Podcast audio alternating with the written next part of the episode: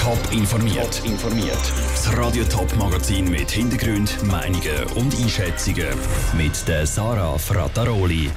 Welche Vorsichtsmaßnahmen die Leute in der Ostschweiz nach einem Vogelgrippefall am Bodensee müssen treffen und warum der Kanton Zürich ein Berufsberatungsprogramm speziell für Leute über 40 anbietet, das sind zwei von den Themen im Top informiert.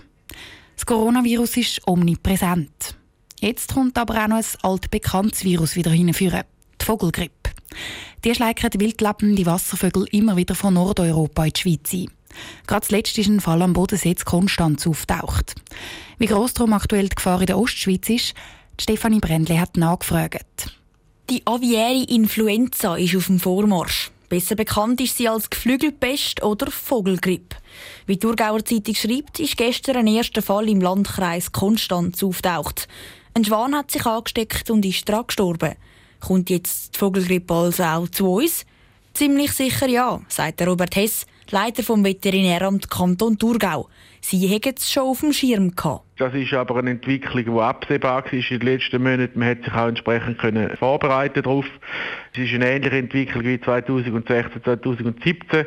Hier ist die Vogelgrippe für den Menschen nicht ansteckend. Gewesen. Anders also als im Winter 2005, 2006. Da sind auch Menschen am Virus gestorben. Mutationen sind aber immer wieder möglich und darum könnte auch die aktuelle Variante vielleicht doch noch für den Menschen ansteckend werden. Aktuell beschwichtigt der Robert Hess aber. Wir gehen im Moment nicht davon aus, dass es zu einer Virusmutation kommt. Weiter ist davon auszugehen, dass das im frühen Jahr wieder mehr oder weniger vorbei sein es ist also eine periodische Entwicklung. Da hat man 2016, 2017 ganz gut gesehen. Das Virus landet vor allem über die Wintermonate immer wieder bei uns. Geschuld sind wildlebende Wasservögel, wie beispielsweise die Enten. Die kann die Vogelgrippe von Nordeuropa relativ schnell in die Region verschleichen.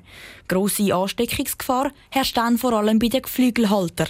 Darum ist laut Robert Hess wichtig, dass Wildtiere Vogelbestände nicht in Kontakt kommen mit den Hausgeflügelbeständen. Geflügelhalter sind aber entsprechend bereits informiert und wissen, welche Massnahmen im Einzelnen sie da umsetzen sollten. Beispielsweise, dass sie ihren Betrieb ein bisschen abschotten. Und dann gilt auch Vorsicht für alle anderen. Wer beim Spazieren am See oder sonst noch einen toten Vogel sieht, der soll ihn ja nicht anlangen, sondern gerade die Jagd- und Fischereiverwaltung vom Kanton Thurgau informieren. Der Beitrag von Stefanie Brändli. Auch wenn das Virus aktuell für den Menschen nicht ansteckend ist, warnen die Forscher, man solle unbedingt vorsichtig bleiben. Weil sobald die Vogelgrippe sich auf einem grössen Hühnerbetrieb ausbreitet, kann das Virus schnell mutieren und so eben auch für den Menschen wieder gefährlich werden. Was mache ich nach der Sek oder nach der Matur? Diese Frage stellt sich ein Haufen Jugendliche und junge Erwachsene. Aber auch Leute, die schon mit beiden Beinen im Arbeitsleben stehen und die jahrzehntelange Berufserfahrung haben, müssen sich etwa die neu orientieren. Die Arbeitswelt verändert sich nämlich rasant und trotz langjähriger Erfahrung müssen auch Leute über 40 fit bleiben, um nicht in eine Altersarbeitslosigkeit hineinrutschen. Im Kanton Zürich gibt es darum ein neues Angebot für U40er. Wie das genau aussieht, Clara Pecorino hat bei der Leiterin vom Fachbereich Fachbereich Berufsberatung beim Kanton Zürich bei der Christine Fillier nachgefragt. Wir haben ja Zielgruppe 40 plus avisiert. Das sind Leute, die Ausbildungen haben, die haben Arbeitserfahrung und wenn man nach vorne schaut, ist es aber so, sie haben auch noch etliche Arbeitsjahre vor sich.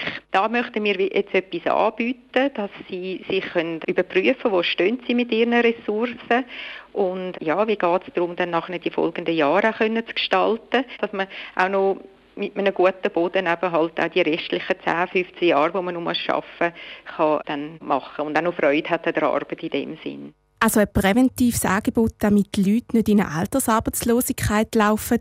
Hat man da auch neue Methoden, die man einsetzt? Ja, da ist ein standardisierter Ablauf, den wir anbieten.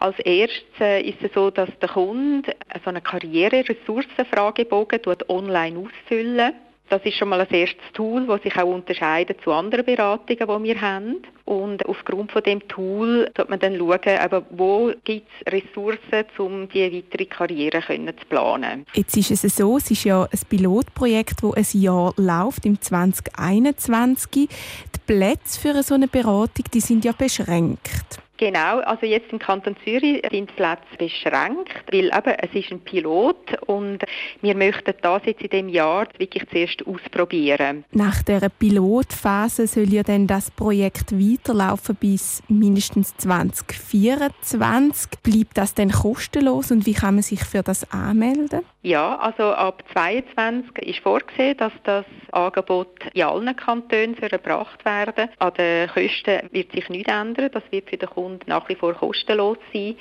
Und die Anmeldung wird genau gleich erfolgen, so wie wir es jetzt schon haben. Auf unserer Webseite kann man sich da äh, schriftlich anmelden. Christine Filie im Beitrag von Lara Pecorino. Das Angebot kommt bis jetzt gut an und die ersten Interessenten haben sich schon angemeldet. Aber es hat auch noch freie Plätze. Und jetzt wechseln wir noch ans Bezirksgericht Frauenfeld. Dort steht heute nämlich der Geschäftsführer von der Versandapotheke zur Rose vor Gericht.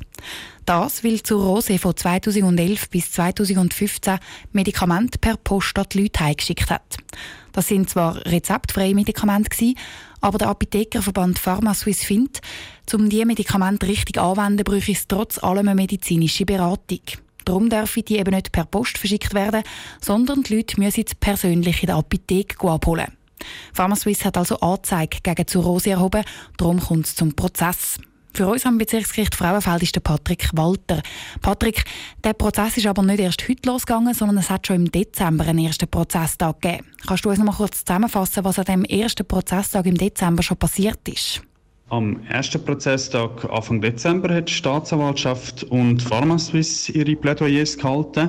Die Staatsanwaltschaft war eher zurückhaltend. Gewesen. PharmaSuisse auf der anderen Seite hat dort äh, zur Rose Gier vorgeworfen und eine Verurteilung gefordert. Stichwort Gier. Der Geschäftsführer von Zurose ist wegen unlauterem Wettbewerb angeklagt. Indem Zurose die rezeptfreien Medikamente per Post verschickt hat, soll sie sich gegenüber anderen Apotheken einen Vorteil verschafft haben. Heute also läuft der zweite Prozesstag. Was ist denn jetzt vor Gericht passiert? Genau, und zwar hat äh, bis jetzt, bis am Mittagszeit, vor allem der Verteidiger von zur Rose geschwätzt, beziehungsweise vom Chef von zur Rose. Er hat sehr ausführlich Stellung genommen zu den Vorwürfen. Der Chef der zur Rose Apotheke, der ist sehr ruhig dabei gewesen, hat konzentriert zugelassen und die schriftliche Version von der Verteidigung mitgelesen. Der Hauptpunkt von der Verteidigung ist, dass mehrere kantonale Stellen, unter anderem Gericht oder der Thurgauer Kantonsapotheker, ähm, jahrelang gesagt haben, dass es rechtens ist, dass du Rose tut Medikamente verschicken, dass da nichts im Argen liegt und erst das Bundesgericht 2015 festgestellt hat, dass das nicht rechtens ist. So ist also der Schluss nach. Man kann niemand verurteilen für etwas, wo zu dem Zeitpunkt, wo er es gemacht hat, nicht illegal war. Zu Rose ist ja wegen dem Versand von diesen Medikamenten wegen unlauterem Wettbewerb angeklagt. Es gibt aber noch einen zweiten Anklagepunkt, oder? Genau, dabei geht es um Entschädigungszahlungen von Zurose an verschiedene Ärzte. Alles zusammen mehr als 8 Millionen Franken.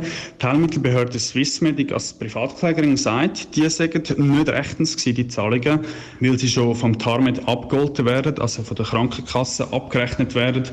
Zur Rose stellt sich auch da auf den Standpunkt, dass sie rechtlich nicht klar war und fordert darum einen Freispruch.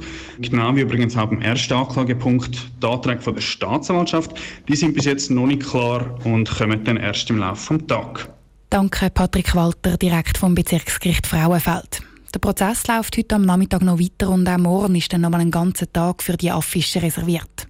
Radio Top berichtet laufend über die neuesten Entwicklungen. Top informiert, auch als Podcast. Mehr Informationen gibt's auf toponline.ch.